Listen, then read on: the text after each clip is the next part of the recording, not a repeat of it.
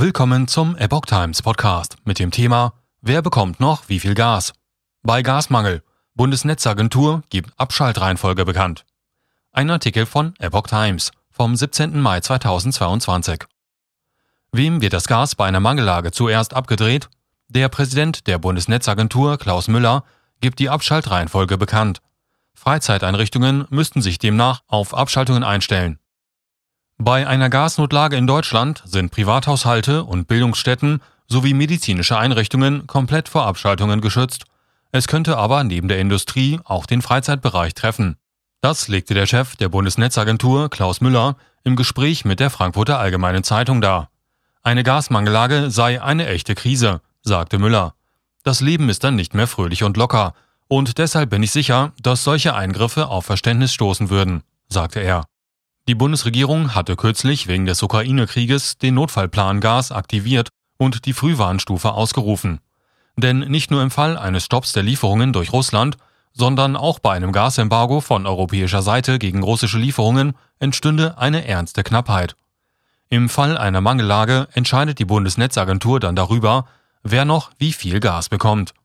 In den vergangenen Wochen hatte die Behörde dazu Daten zum Gasverbrauch in Deutschland erhoben und Kriterien für die Reihenfolge möglicher Abschaltungen oder Reduktionen festgelegt.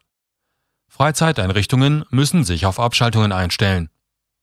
Müller stellte nun in der FAZ klar, dass weite Teile des Landes keine Rationierung fürchten müssten. Zu den geschützten Kunden gehörten neben Feuerwehr, Krankenhäusern, Polizei, Schulen, Kitas, Gefängnissen und der Bundeswehr auch alle privaten Haushalte mit einem Gasverbrauch von bis zu 10.000 Kilowattstunden Gas im Jahr, sagte der Behördenchef. Das deckt auch berufliche oder gewerbliche Zwecke im privaten Haushalt ab, also zum Beispiel Selbstständige, so Müller. Ebenfalls geschützt seien Gewerbebetriebe mit einem Verbrauch von bis zu 1,5 Millionen Kilowattstunden im Jahr. Darunter fallen etwa Bäckereien und Supermärkte. Freizeiteinrichtungen wie Schwimmbäder müssten sich allerdings auf Abschaltungen einstellen. Wenn es zur Notlage kommt, ist es einleuchtend, zunächst im Freizeitbereich einzugreifen, bevor wir Industriebetriebe reduzieren oder abschalten, an denen ja viele Arbeitsplätze und auch wichtige Produkte hängen, sagte der Chef der Netzagentur. Bei Großverbrauchern in der Industrie geht es den Angaben zufolge um sechs Kriterien, nach denen sich die Abschaltung richtet.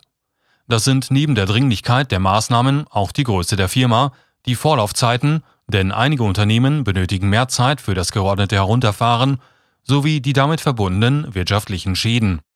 Schließlich gehe es um die Kosten und die Wiederinbetriebnahme sowie um die Bedeutung der Versorgung für die Allgemeinheit, führte Müller aus und verwies etwa auf Lebensmittel und Medikamente. Es sei dabei nicht möglich, diese Kriterien in eine bedeutende Reihenfolge zu bringen. Es gilt bei geringstmöglichem Schaden, die in der konkreten Situation schnellstmögliche Lösung zu finden, sagte Müller. Einfach wird das nicht, so der Behördenchef. Kohlekraftwerke sollen im Notfall zurück ans Netz. Darüber hinaus sollen im Fall eines russischen Gaslieferstopps auch Gaskraftwerke abgeschaltet werden, sofern sie nicht der Netzstabilität dienen, sagte der Präsident der Bundesnetzagentur weiter. Er erwartet dazu noch im Mai einen Referentenentwurf des Bundeswirtschaftsministeriums. Ich erwarte, dass die Kraftwerksbetreiber eine Reihe von Kohlekraftwerken wieder einsetzen können und sollten, um damit Strom zu erzeugen statt aus Gas, so der Behördenchef. Er verwies darauf, dass eine zugrunde liegende EU-Verordnung die Mitgliedsländer dazu verpflichte, sich gegenseitig zu helfen. Zum Beispiel müssten wir mit Österreich solidarisch sein und umgekehrt, so Müller.